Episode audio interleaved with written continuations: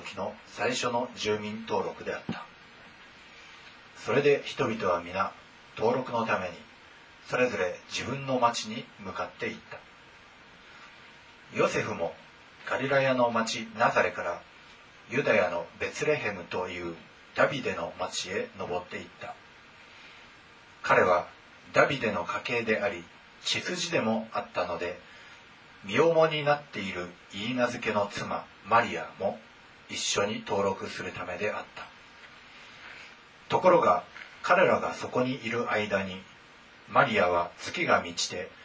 男子の遺語を産んだ。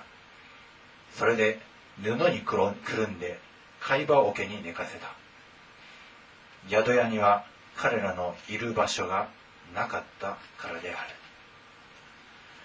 さてこの土地に羊飼いたちが野宿で予番をしながら羊の群れを見守っていた。すると主の使いが彼らのところに来て主の栄光が周りを照らしたので彼らはひどく恐れた。見つかいは彼らに言った。恐れることはありません。今私はこの民全体のための素晴らしい喜びを知らせに来たのです。今日ダビデの町であなた方のために救い主がお生まれになりました。この方こそ主キリストです。あなた方は布にくるまって貝羽桶に寝ておられる緑子を見つけます。これがあなた方のための印です。するとたちまちその見つかりと一緒に多くの天の軍勢が現れて神を賛美していった。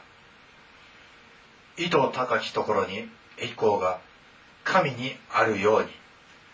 地の上に平和が御心にかなう人々にあるように。アーメン。では賛美を。125番を歌います。皆さんお立ちになってください。125番をお賛美します。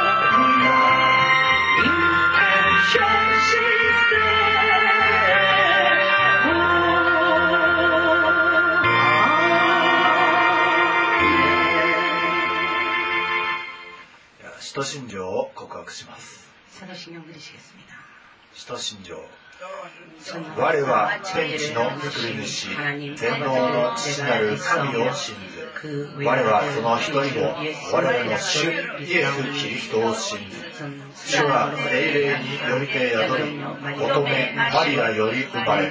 ポンテオ・ピラトのもとに苦しみを受け十字架につけられ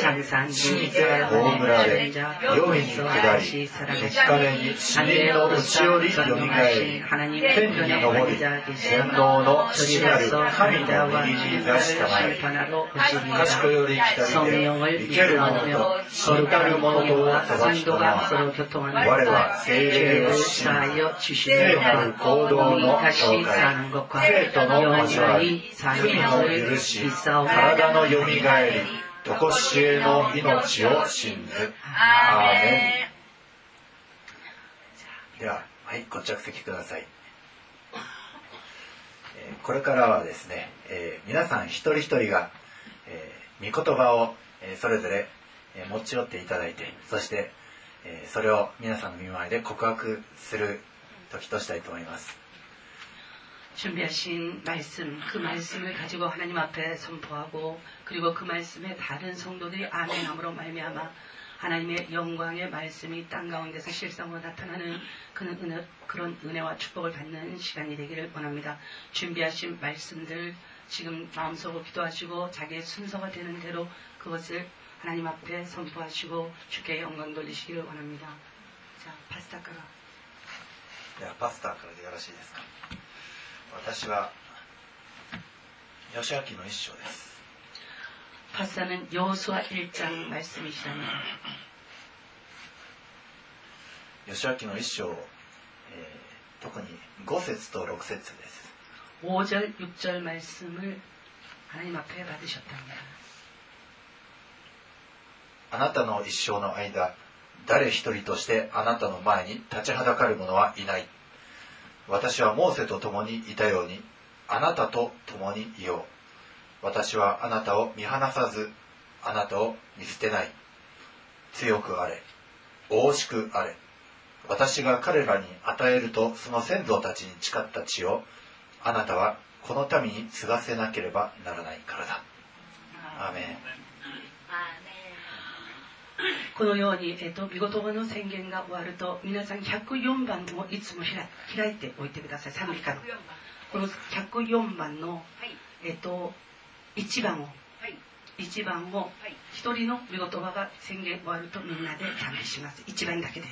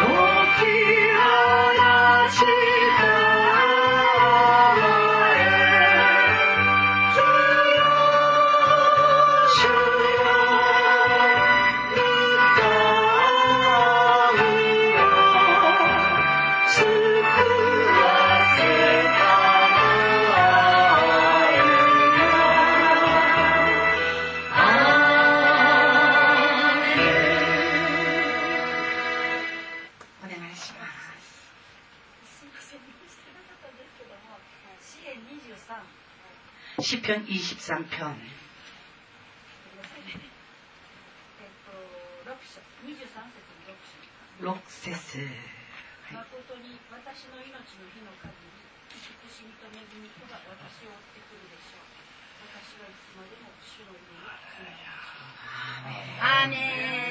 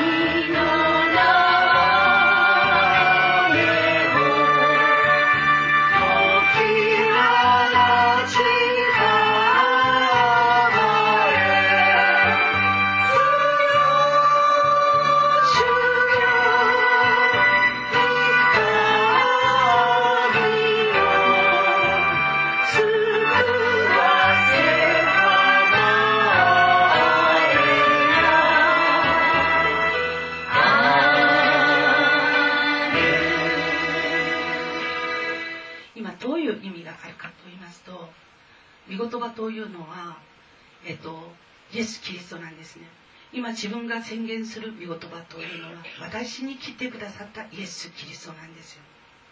だからある人は御言葉が癒してきます。ある人は慰めてきます。ある人は解決できます。ある人は祝福できます。ある人は希望できます。ある人はへりくだる謙遜できます。皆さんに思い思い与えられているこの御言葉はどういう意味かと言いますと私はこの形のイエスだよ。私はこの形のイエスだよ。この形で私はあなたと一緒に歩みたい。という意味なんですね。だから御言葉を自分が選んだ御言葉与えられた御言葉これはこの形のイエス様が私と一緒にこの形で歩みたい。というイエス様の恵みです。命です。だからこの恵みと命を改宗一度の前で宣言した時に宣言したこの改宗一度の前で宣言した御言葉を私たちが「アーメン」というのはどういうことかこの御言葉を宣言した方の上にこの御言葉によるイエス・キリストの恵みと命とそのもろもろが与えられますように。それを私たちは「アーメン」と宣言するわけなんですね。だから賛美する時もその御言葉を宣言した後の賛美は主と御言葉を宣言した人を祝福しながら賛美をする。これが私たちが今晩しなければならないことです。じゃあゆかりさん。新明記の発祥はいどうぞ。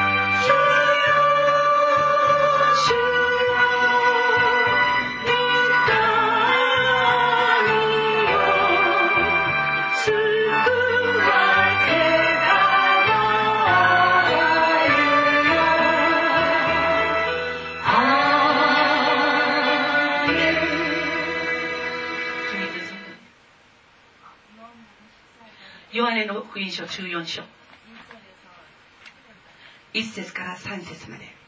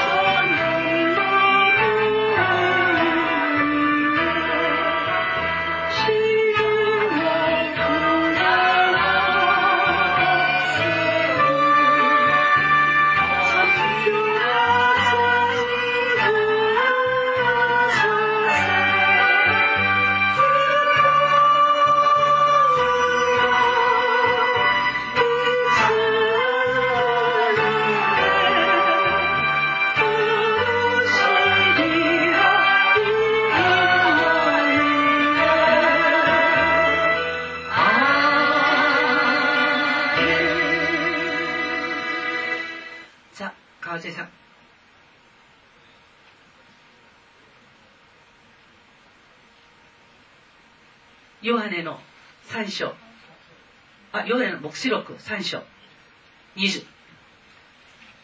요한계시록 3장 20절.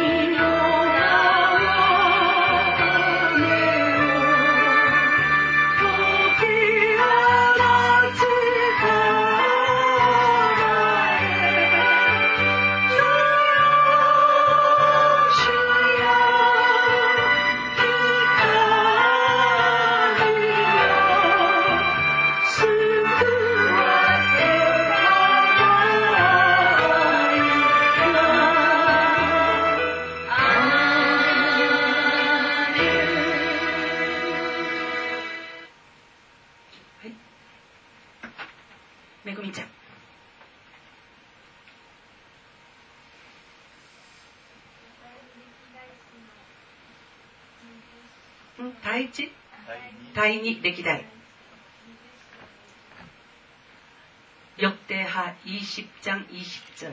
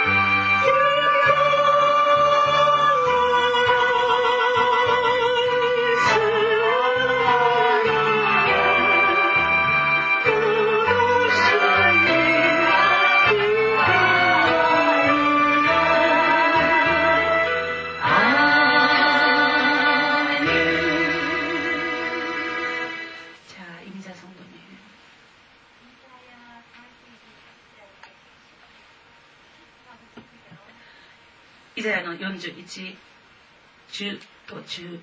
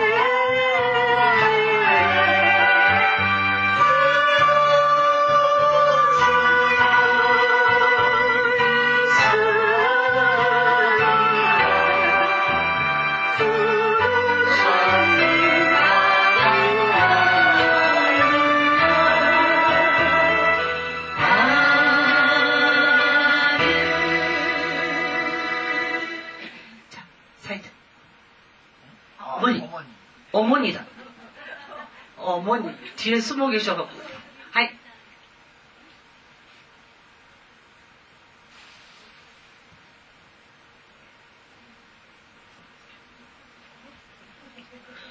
루트기. 연쇼. 고세스. 와, 私と同じ。4章。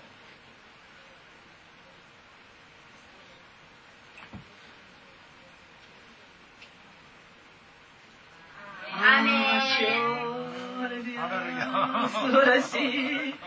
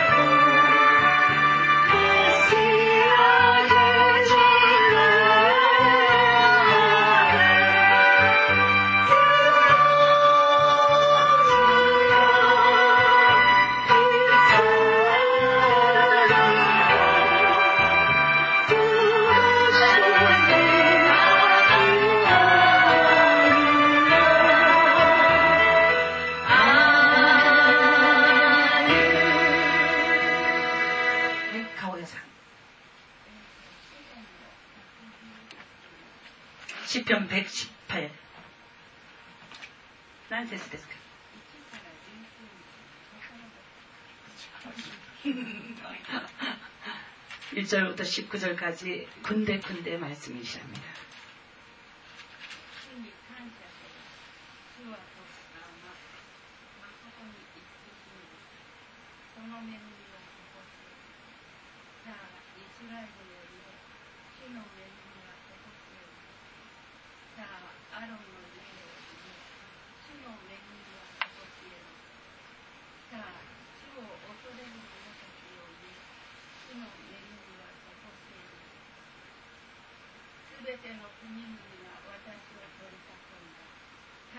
私は主の皆によって彼らを差し広彼らは私を取り囲んだ。誠に私を取り囲んだ。確かに私は主の皆によって彼らを差し広彼らは蜂のように私を取り囲んだ。しかし彼らは茨の木のように消された。喜びと救いの声は正しい者のの幕屋の内にある主の右の手は力ある働きをする主の右の手は高く上げられ主の右の手は力ある働きをする義の門よ私のために開け私はそこから入り主に感謝しよう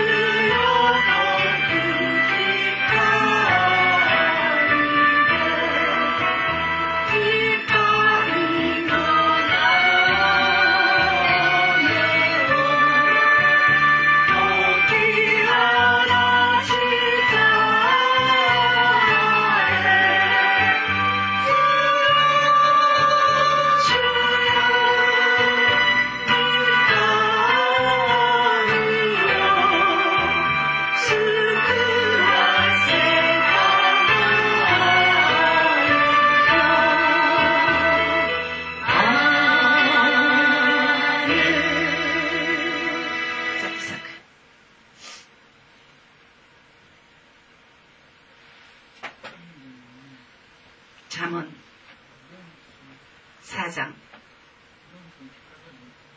4절부터 6절까지. 자,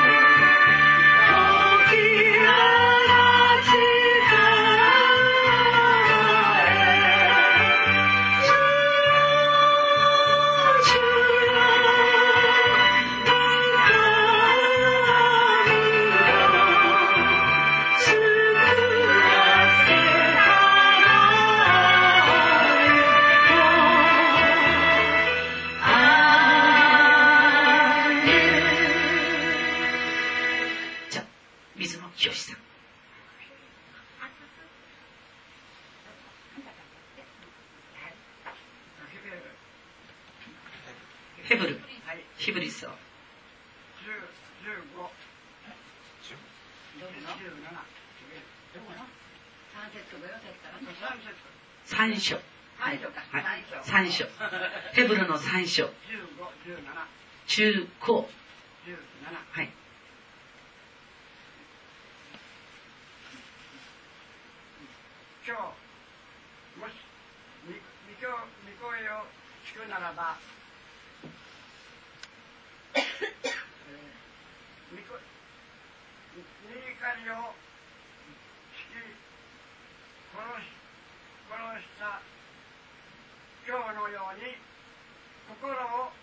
固く固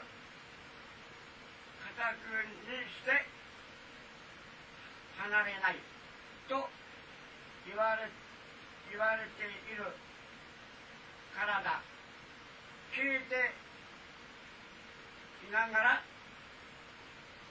右右狩りを引きは誰でしたか？モーセモーセにき入ら入られてエジプトを出た人人の全全部ではありありませんか？神の神は四十年の間を使っておおられるのですか？罪罪を人々かしかばねしかばねを荒野にさらしたのは人たちをではありませんか。アーメンアメンもう一度読んでください。あ水野清さんすいません、えー、ヘブル3章のどこからどこまででしたか？あ、あの、三三章の、3章の三章の十五節から、15節から、はい、十五節から十七節です。15節から17節ですか？はい。はい。じゃあ、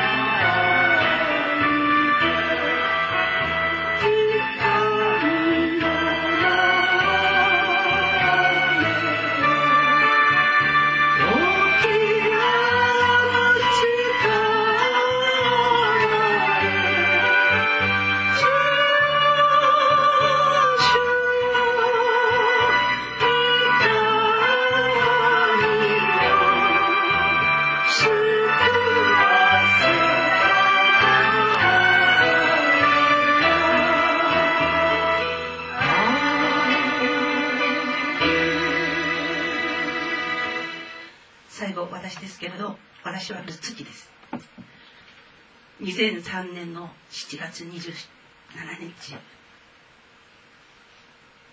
私はこのルツキを主に読むようにと言われて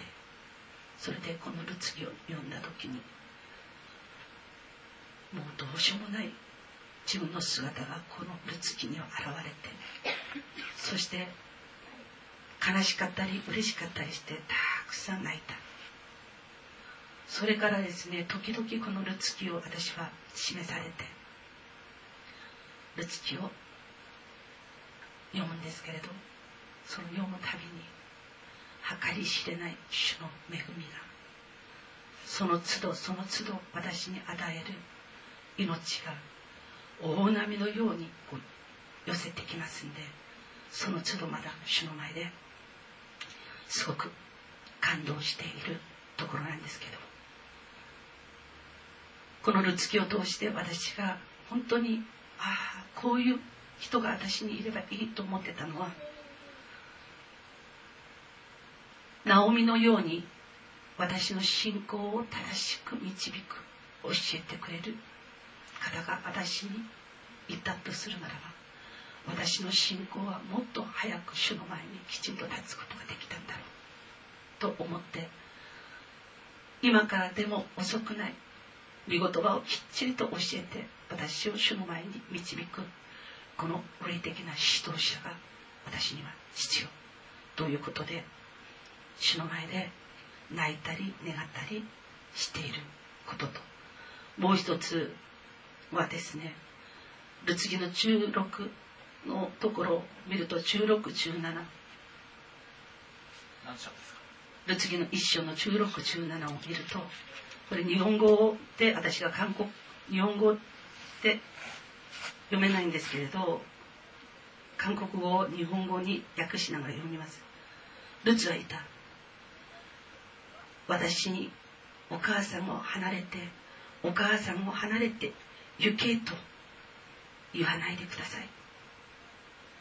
お母様が行くところに私も行きます。お母さんがそこに住むならば私もそこに住みます。お母さんの民が私と民となりお母さんの神様が私の神様となります。お母さんがこの地上で命が尽きるところで私もそこに置いて私の命も尽きてそこに葬め葬られます。もしここです。もし私が死ぬこと以外お母さんを離れるならば主が私を罰してまた私が罰されて呪われてもいいのです。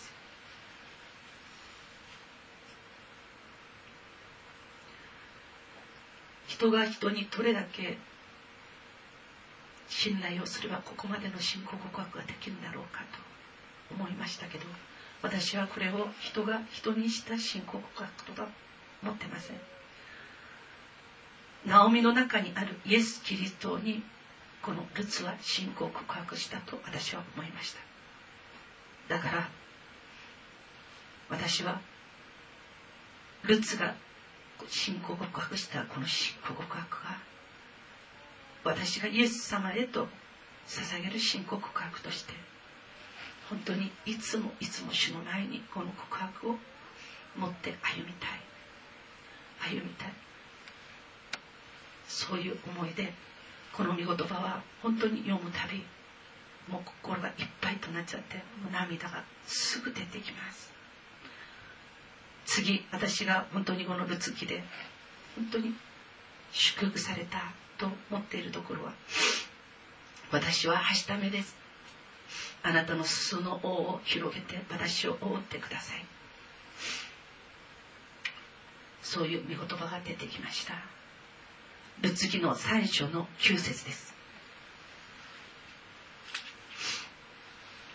でこの箇所は私韓国語より日本語の方が大好きで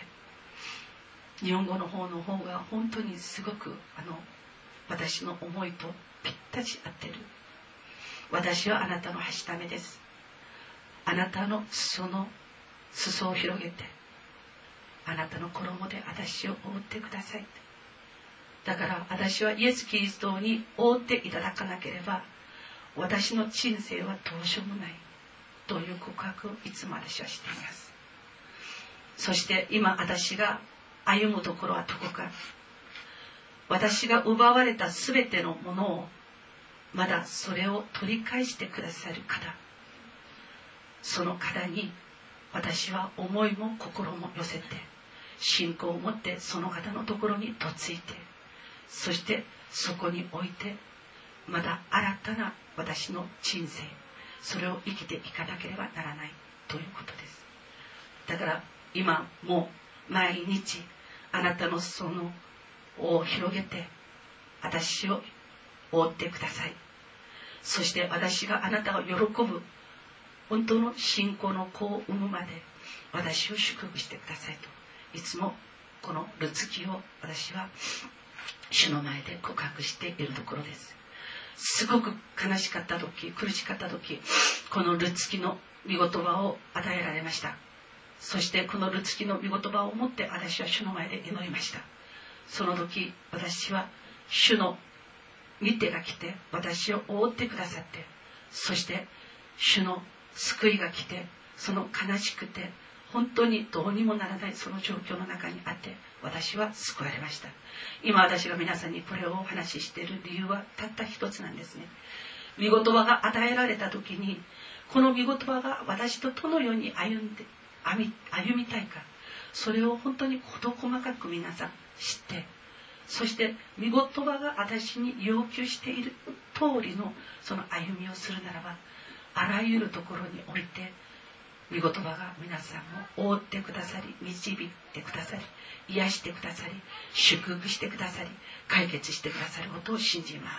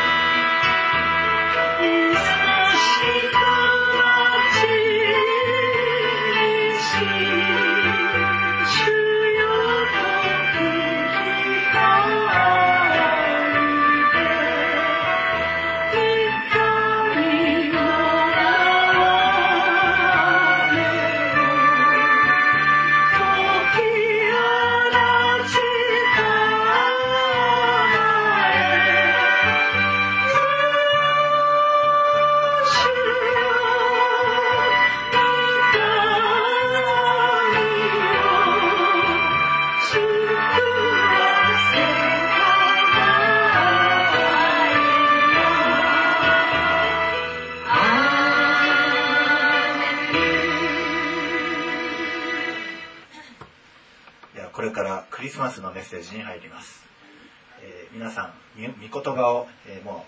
う、えー全て発表し終わりましたのででは電気をえーこの講談以外の電気を消しましょうか。一番右下以外全部を消してください、えー今皆さん一人一人が御言葉を、えーそれぞれ信仰を持って告白しました。御言葉とはイエス・キリストそのものです。イエスというお方そのもの。皆さん一人一人がですねそれぞれ思い思い御言葉発表したのを聞きまして本当にそれぞれ一人一人にイエス様が託された御言葉必要な霊的な糧。それが皆さんのうちにしっかりと宿ってそしてその御言葉が力を発揮してそして皆さん自身のうちに命と平安約束癒し解放勝利戒め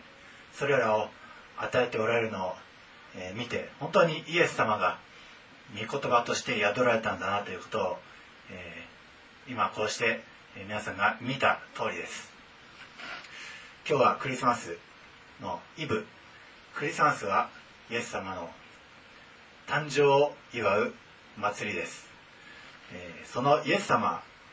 がどのようにしてお生まれになられたのかというところを、え今夜見ていきたいと思います、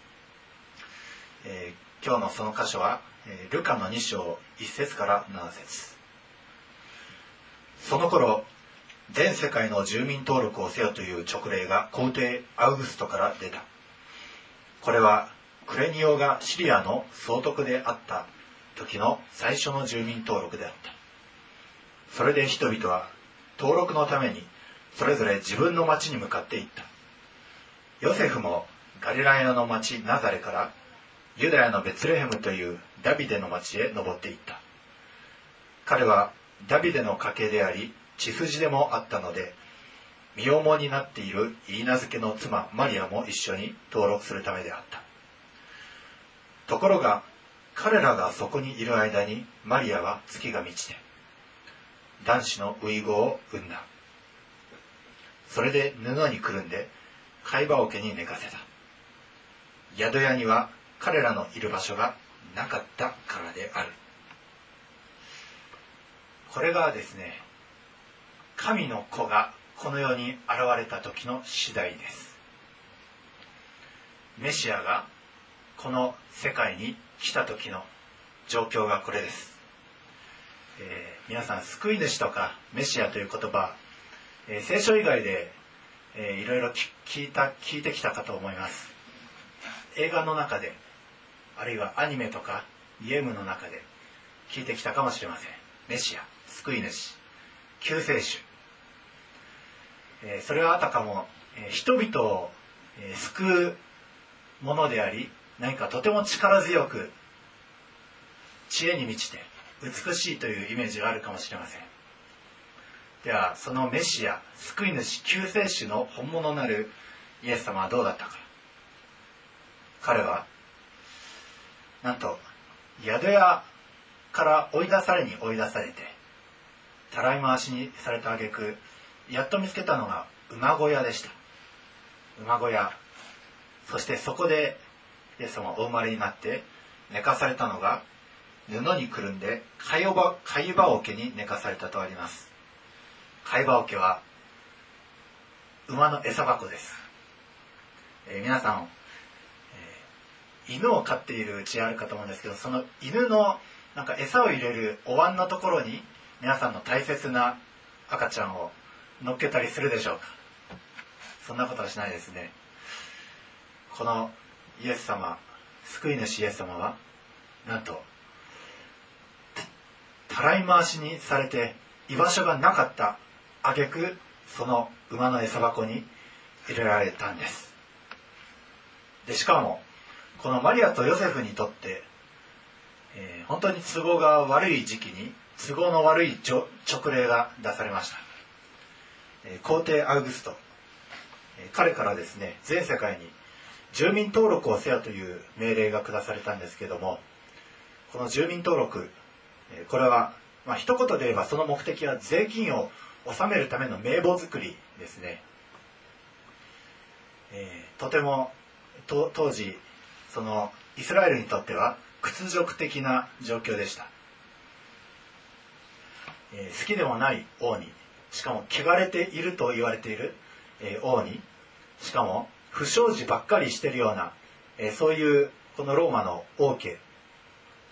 そこに対してさらに自分たちの、え税金を払わなくてはならないというものです。そのための登録。で、えーまあ現代でしたら何かそういう登録するんだったら赤ちゃん生まれそうだとかいう場合はじゃあ1ヶ月後にとかそういう配慮があるかもしれませんけどそういった配慮全くなしでもう身重だろうが何だろうが来なさいと。その故郷の戸籍との本籍があるところへと来なさい。そういうわけでこのマリアとヨセフの本籍地はユダヤのベツレヘムでしたのでこのガリラヤナザレからもう赤ちゃんお腹が膨らんでいるお母さん連れて行ったわけです。そして生まれたというのがこの馬小屋の中です。神が降臨するところ神が降臨したありさまとしては非常に私たちの想像をはるかに超えて低い卑しい貧しい、えーひどいですね。何かとてもひどいような感じがしますけれどもでもこれが救い主メシアが生まれた時のありさまです、えー先週までずっとバプテスマのヨハネの、えー誕生のありさまをメッセージしてきましたけどもそれを聞いてこられた皆さんからすればこのなんで人の人間であるバプテスマのヨハネはあんな祭祭司の家系に生まれてしかも公に見つかりが予言して示してその通りになってしかも不思議な印、え父ザカリアの唇が聞けなくなるという印まで与えられてそうやって生まれて一体この子はどうなるのでしょうと人々に褒めそやされた。それに対して神の御子イエス・キリストの生まれたありさまあまりにも貧しく目立たず臭く汚い場所でこれ一体どういうことでしょうかね。そこに神様の御心があります。イエス様は万物の存在の目的なるお方でありまた万物の原因なるお方であるとヘブル書に書いてあります。人類すべての知恵を結集してもなおかなわない知恵の中の知恵なるお方イエス様がこの世に来られた時肉体の幕屋を取って来られたとヨハネの一章にも書かれてあります。御子イエス・キリストは人の住むことのできない光の中に住住まわれるお方だとヘブル書に書いてあります。そのような永遠の昔からおられてそして偉大なる神の御子イエス様がなんでこんなに汚く貧しい様を取って来られたのでしょう。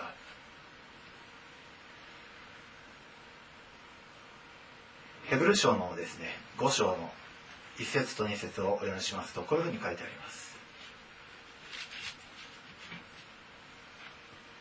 大祭司は皆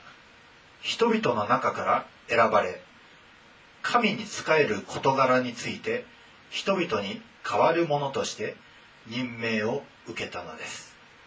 それは罪のために捧げ物と生贄を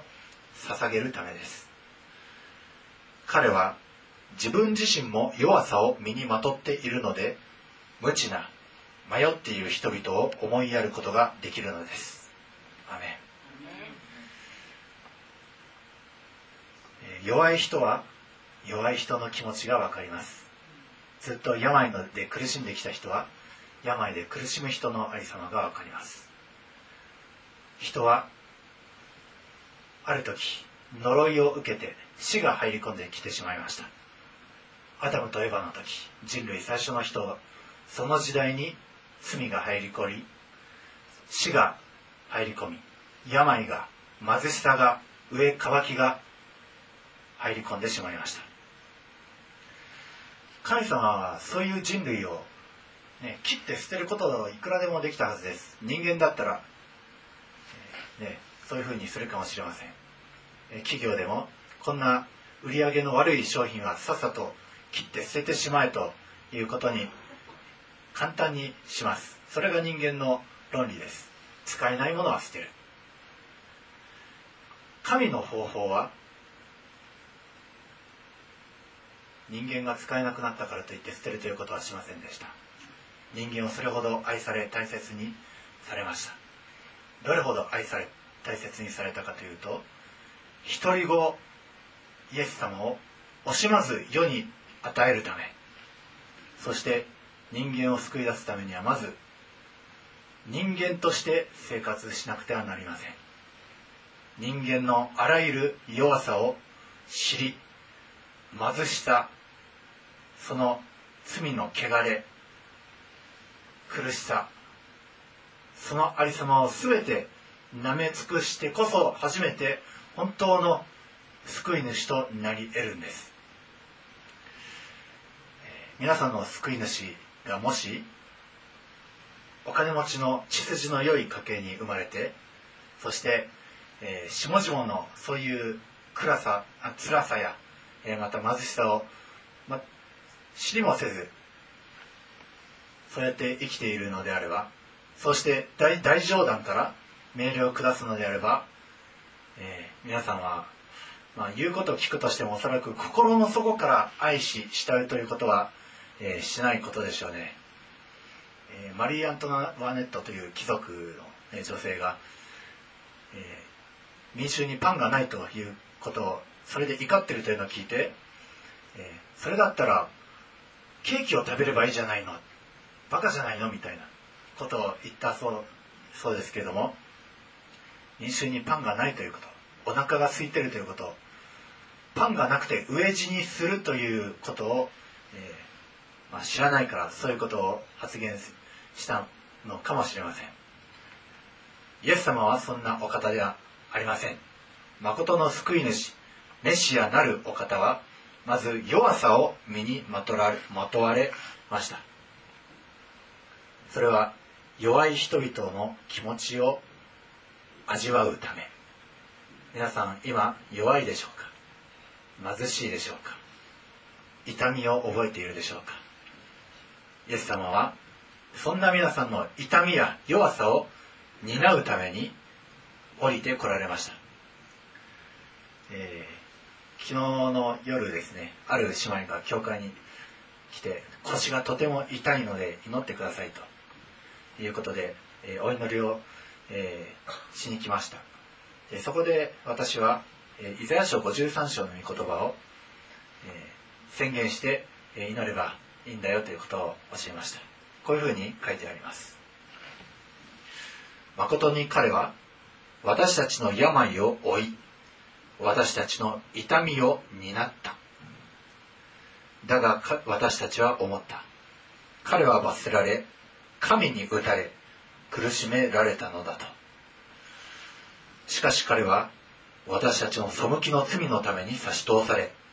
私たちの咎のために砕かれた。彼への懲らしめが私たちに平安をもたらし彼の打ち傷によって私たちは癒された。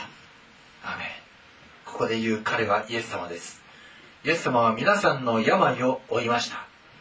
イエス様は皆さんの痛みを担いました。ですからイエス様を信じてイエス様をお迎えした人にとって病というのはこれおかしいですね。あるのは。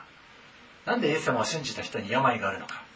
それは病の方が不法占拠を皆さんにしてるんです。不法占拠状態で居座り続けるならばその不法占拠している者にが権利を持ってしまいます。痛みや病貧しさそういった全てをの不法占拠を許していてはなりません。御言葉を宣言してそして痛みは全部イエス様が担われたともう過去形で書かれてある以上それが真理である。ということは今痛みを覚えてるこの痛みがあるのはおかしい。不法占拠です。イエス様あなたがこの痛みをこの不法占拠を取り除いてくださいと祈れ。昨日祈りに来た姉妹が癒されて健やかになって帰っていきました。このようにイエス様の御言葉を信じて宣言するのならばそれは現実が真実に塗り替えられていくんです。痛みは現実にあるかもしれませんけれども真実は私たちの痛みはイエス様が担っ終わった。イエス様を信じる者は救われる。御言葉を信じる者は救われる。御言葉が皆さんの通り信じた通りになる。そして救われるんです。その御言葉なるお方がイエス様がなんと赤ちゃんとして弱々しい母親の手からもうね1週間とか3日とか離れればもう生きていけないようなあの赤ちゃんとして神様はこの世にプレゼントしてくださったんです。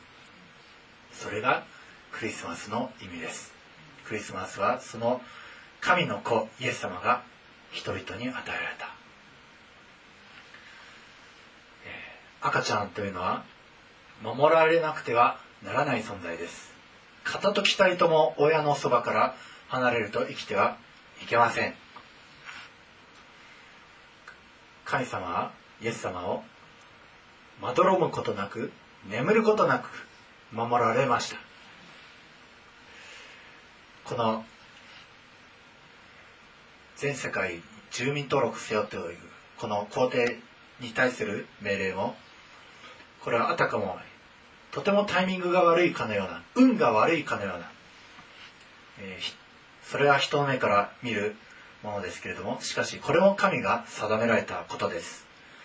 預言者がもうこのイエス様が生まれる700年も前からこのメシアはベツレヘムに生まれる。それは永遠の昔から定められたことであると預言者ミカヤを通して、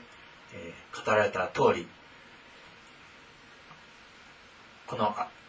えマリアとヨセフ。彼らが故郷の町からわざわざ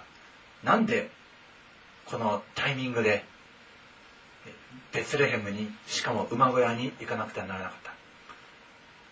一見すると皇帝の命令かのように見えるんですけどしかしその背後に神がおられるんです。万軍の主が永遠の昔から世の始まる前からそのように定めておられた。マリアとヨセフは一見宿屋の主人さえも支配する力がないかのように無力に見えるかもしれませんけれども。でもそれも神様のその背後に神様の御手の技があるんです。私たちも一見弱々しいかもしれません。今なんでこんなところを通らされてるのかと思うかもしれません。でもその背後に永遠の昔からの神様の宮業がそのようにして働かれそして皆さんを導いて永遠の命へと導くためにそのようになしておられるんです。イエス様は平和の君として赤ちゃんの姿をとってこのように下られました。母マリアの手の中にすっぽりと腕の中に懐にすっぽりと入るように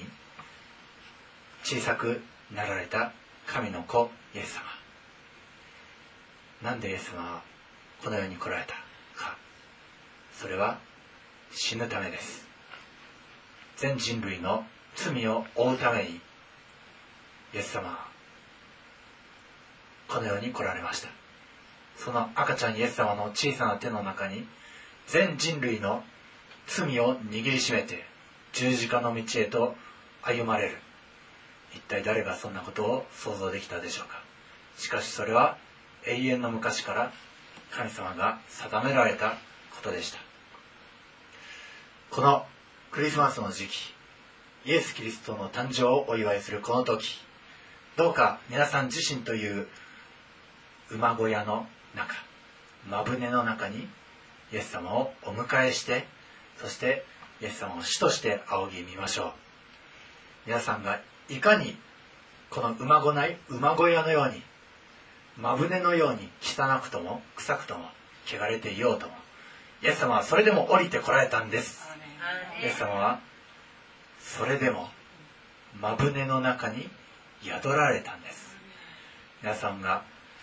こんな罪汚れた私が救われるはずがないと思ってるでしょうか？とんでもない。イエス様は馬船の中にさえ宿られたんですそしてイエス様を信じた者はたとえ強盗殺人の罪で死刑の真っ最中に出会ったとしてもイエス・キリストが神の子であると信じて救い主として信じたならばその日パラダイスに行ったんです。イエス・キリストを通して救われない者はどこにも誰もおりません。ぜひこのお方イエス様をお迎えしてそして全てのことにおいて守られ祝福される皆さんでありますように。イエス・キリストの名前によって祝福いたします。アーメン。ではこれから一人一人が主の御前に出て御言葉を心の内で咀嚼して思い巡らすそして神の御前で皆さんの祈りを告白する時としたいと思います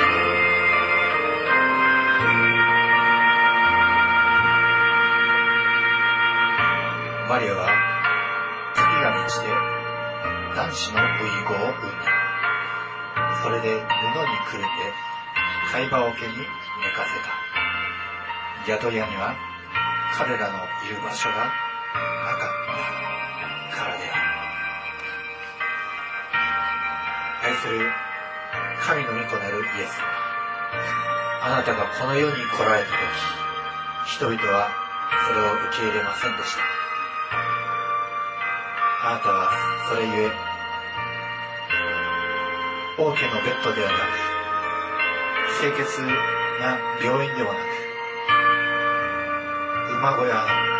それも貝羽桶のうちに宿るしかありませんでした。この世においてのき物にされ弱弱く受け入れられない者たち汚れた者たち罪ある者たち。そのような人たちのところへとイエス様あなたがわざわざ来られて宿ってくださったことを感謝いたします。このクリスマスの時私たちはそのあなたのお生まれを心から喜び祝います。ですよ私たちという真舟の中に宿ってください。そして常しえの御言葉を携えてこの喜びの知らせを世に対して告げ知らせてください。今日のこの御言葉を感謝し愛する主イエス様の名前によって祈ります。109番清しこの夜。星は光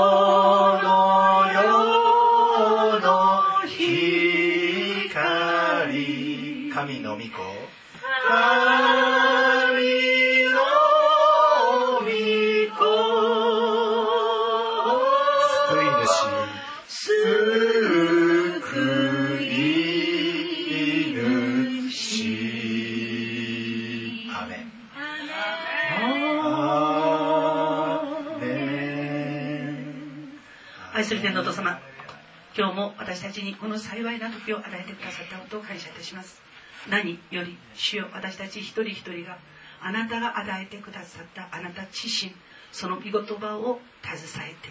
信仰を持ってあなたの見舞いに立ったこの幸いを心から感謝いたします。今私たちがこの場において御言葉になるイエス・キリストを宣言しました。そして信仰ある私たちの兄弟姉妹が私たちが信仰を持って宣言したその御言葉に「アーメン」と主を応答しました。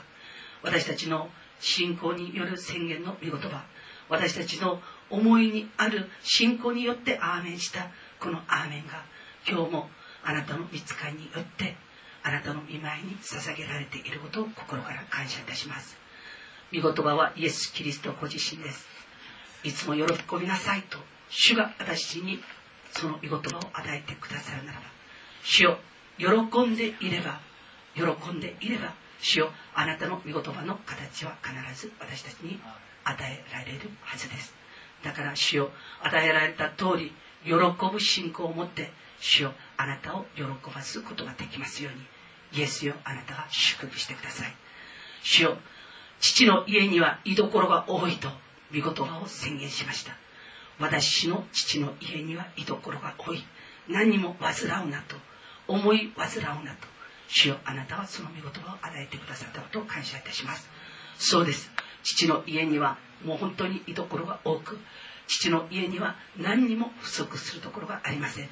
天国に行っての父の家だけが家ではなくこの父の家父が私と会ってくださるこの教会も父の家でもあります。父の家は祈る家と主は言いました。祈りを持ってこの父の家に来て祈れば全てのことが本当に不足なく与えられる信仰を持ってその与えられた御言葉を全うしていくことができますように主よあなたが祝福してください。そして金繰り捨ててイエス・キリスト仰ぎ見て信じようでがありませんか。主よ本当に金繰り捨ててイエス・キリスト仰ぎ見て信じる信仰を貫いてあなたの働き人として主よあなたに栄光を返すことができますように。イエスよあなたが整えて祝福してくださることを感謝いたします。主よこの時間あなたに祈ります。本当に私の命の続く限り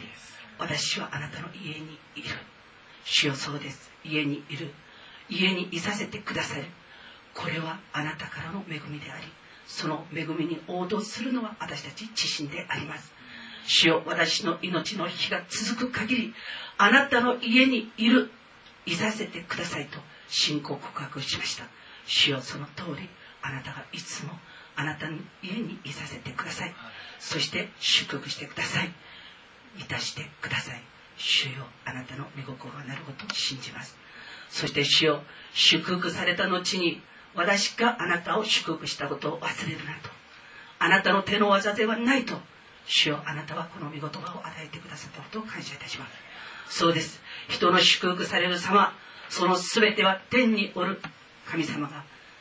天の扉を開いてくださってそして形あるものが人に宿るだけです。主よ私たちが祝福された時に私たちの心がもっとへりくだった謙遜なものとなって主よそれを与えてくださった神様に報いていく信仰によって自分を固め主に栄光を返すことができますように。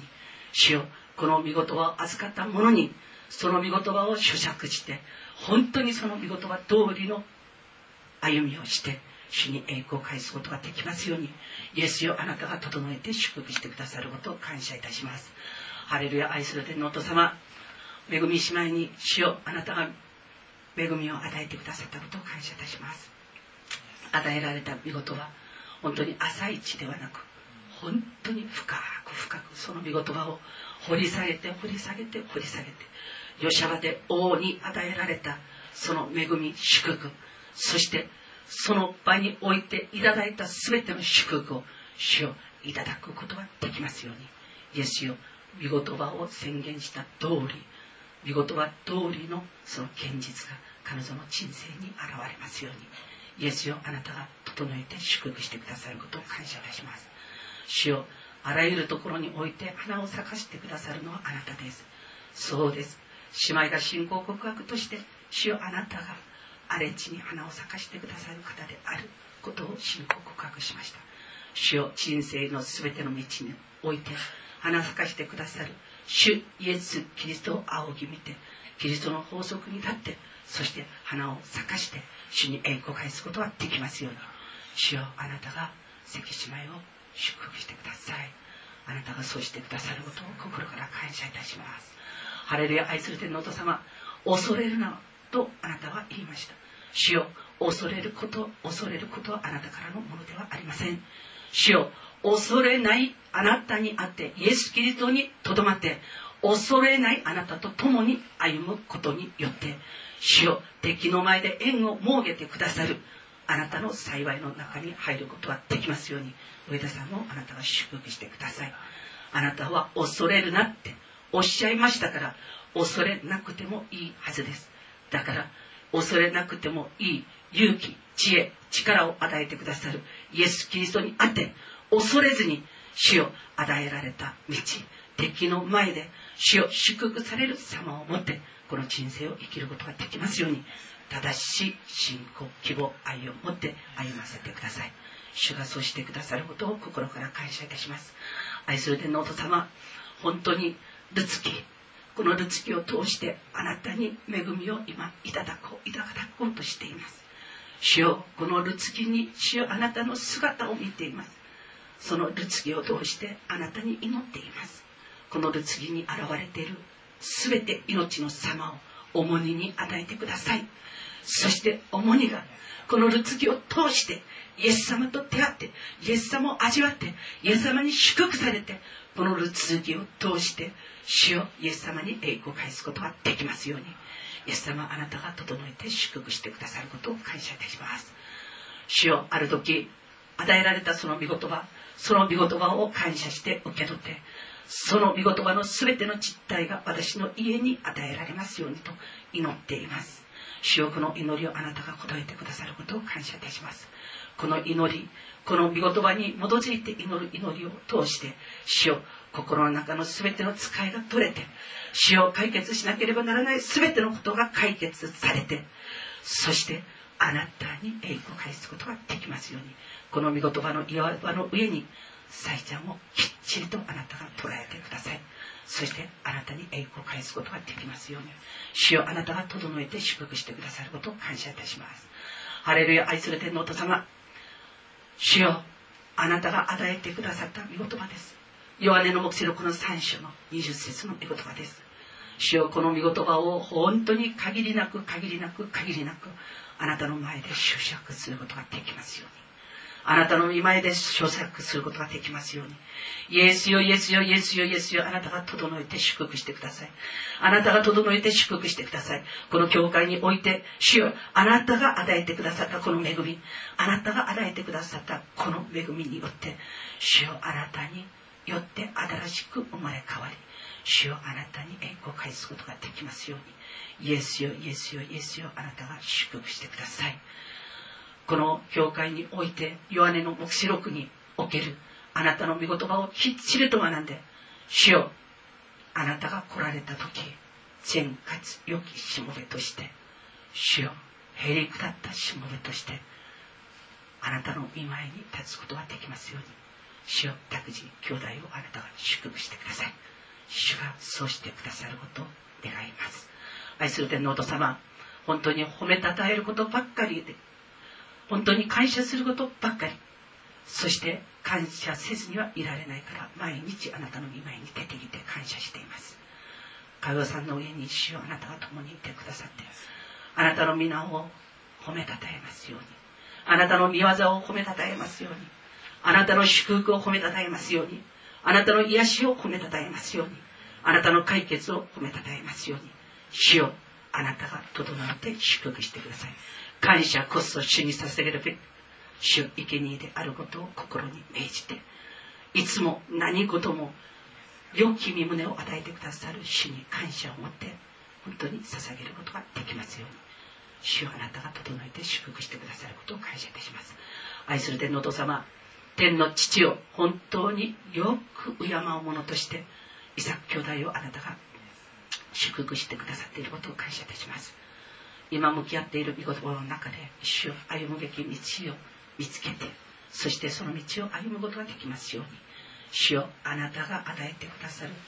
全ての戒めに心を止めてそしてその戒めに沿って生きることができますようにと主よあなたが整えて祝福してくださったことを感謝いたします。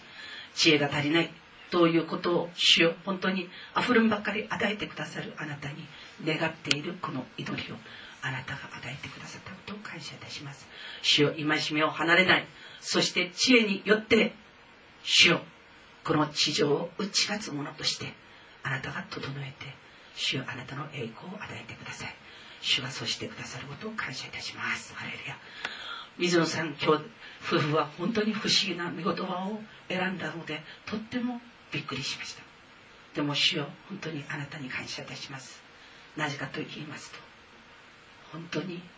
この与えられた御言葉をそのまんま素直に飾りをつけずにあなたの見舞いに差し出してきたからです。主よこの時間祈ります。奥さんが祈った通りこの唇を守ることそのことが水野さんたちの幸いであることを感謝いたします。口の言葉を守ることによって主よそして正しく話すことによって幸いから幸いへと主よ栄光から栄光へと歩むことができますように。エミさんの全ての歩みをあなたが整えて祝福してください。ハレルヤ愛する天のお父様本当に不思議な見言葉でもうびっくりしました。そうです。これは私たちみんなに与えられた戒めかもしれません。神様の名前をずっと呼びつつそして七エジプトをしてこの地上から神へと方向転換をした民の中でも主の皆をずっと言いつつ荒野において主よ不平不満を言ったことによって自分の骨骨をその荒野にさらして墓場にも入らなかった人々が出てきます。主よそうです。私たちも主よ主よと言いつつ呼びつつ片方では不平不満を言ってその荒野においてその屍を晒したものにならないように。主よこれを水のだけの御言葉として受け止めずにこのクリスマスの主に捧げるべく御言葉を携えてきているこの場所においてこの二人がいただいてそして宣言したこの御言葉を私たちの戒めとして私たちも受け入れることができますように。主よあなたが私たちにプレゼントをしてくださったことを感謝いたします。主よと言いつつ片方では不平不満を言って屍を晒すことはありませんように。主よ私たちは不平不満ではなく賛美と祈りとアーメンをあなたにお捧げいたします。そして私たちの唇に門番を立てて主よこの唇が祝福以外の言葉であるならば自分の警戒線を離れて出ることはないように主よ私たちの唇に本当に宿る言葉を気をつけて祝福に満ちた言葉を私たちが話して語っていくことができますように主よあなたが整えて祝福してくださることを感謝いたします。いつも私たちばっかりをいつも祈ってそして祝福しているこのパスタ主よイエス・キリストにあって私たちは心の底から今この時間祝福いたします。霊においても肉においても健やかであって私たちを導くにふさわしくあなたが整えて導いてください。いただいた御言葉がまた素晴らしい御言葉でした。神様が私たちに与えようとしているその約束の地をそれを絶対に受け取ってそれを与えるようにする。その御言葉に立っているパスタのこの御言葉。いただいた御言葉を貫く信仰希望愛をください。そしてヨルダン川を渡らなければならない時祭司らしく御言葉をかっちりと自分の体に乗せてそしてその川を渡り得なければならないものにあなたの約束通りの父と蜂蜜が流れるその地を得させることができますようにイエスよあなたがパスタを祝福してください。主が主が主がこの見事は通りパスタを祝福してそして私たちが得るべき地を得ることができますようにイエスよあなたが祝福してくださることを感謝いたします。ハレルヤ愛する天皇と様私はあなたのはしためです。私はあなたのはしためです。私はあなたのはしためです。あなたの裾の尾を広げて私を覆ってください。あなたが覆ってください。そして主よ私に私の手に負えない全てのことをあなたがあなたがそれを全部解決してそして送るべきものを受けてあなたの見舞いに置いて歩みがすごく本当に健やかに健やかに歩むことができますように。そして主よ私が喜びを持って持ってあなたを歩みそして第2の第3の本当に信仰を貫くものを信仰によって思うことができますように。イエスよあなたが整えてください。今日私たち一人一人に御言葉を与えてくださったことを心から感謝いたします。あなたの皆を褒めたたえ感謝いたします。主よあなたが私たちの主です。私たちの王です。あなたが私たちの羊飼いです。今日私たち一人一人は今日ウェイトを守と思って東方の博士のようにあなたに賛美を祈りを捧げいたします。羊飼いのように私たちはあなたに賛美と祈りを捧げます。私たちにちょうどいい大きさですっぽりと私たちの中に入れる大きさで私たちのところに来てくださったイエスよ。汚い真舟のような私たちですけれど今日この時間あなたを歓迎いたします。受け入れます。主よあなたが切って私たちのところですやすやすやと平和の眠りをしてください。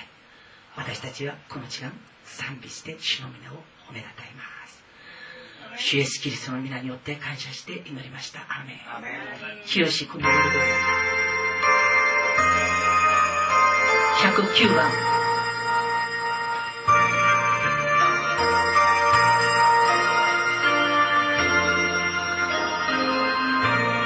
清志の夜。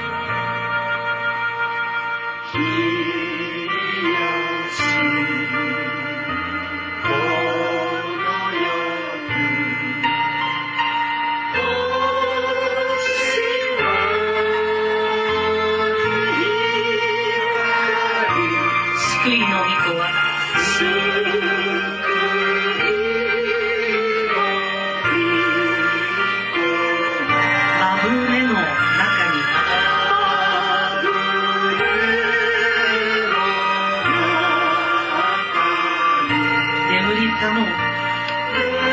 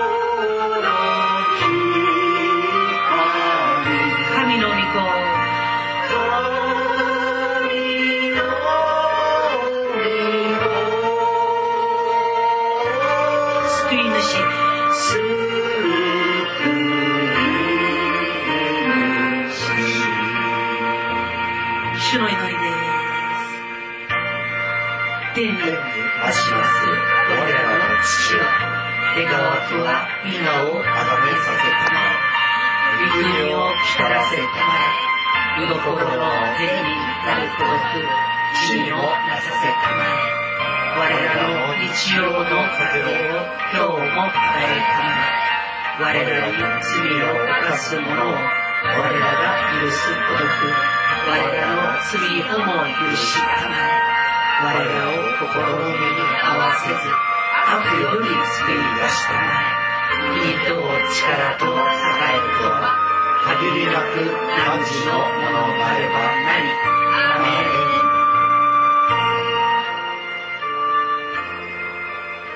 今日ダビデの町ではあなた方のために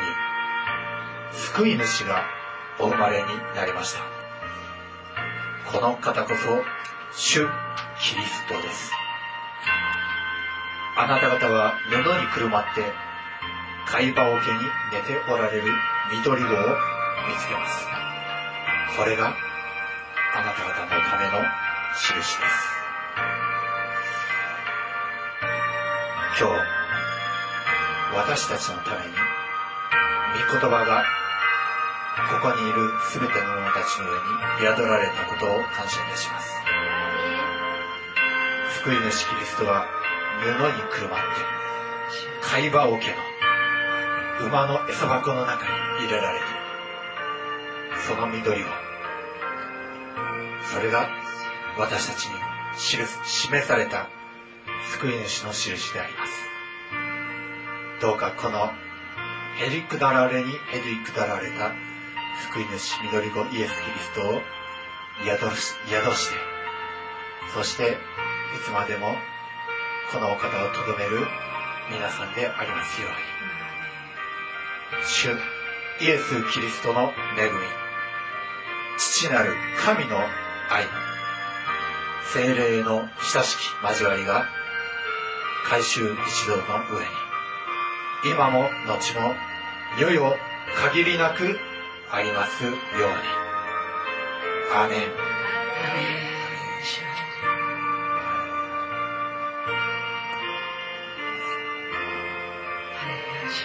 は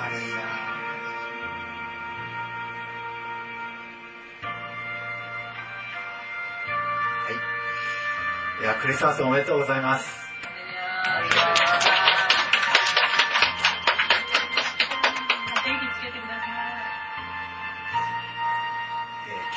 この後ですね、えー後ろの部屋で、えー軽食の用意ができておりますので、どうぞ皆さん、えー交わりを持ってください。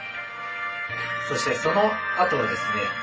えまた通りに出かけていって、えこのクリスマスの賛美を通りにいる人たちに歌って、えそして主イエス・キリストの到来を告げ知らせますので、どうぞ残れる方は残って一緒に、えこの、えー路傍に伝道の働きをしてください。では皆さん、お疲れ様でした。ありがとうございました。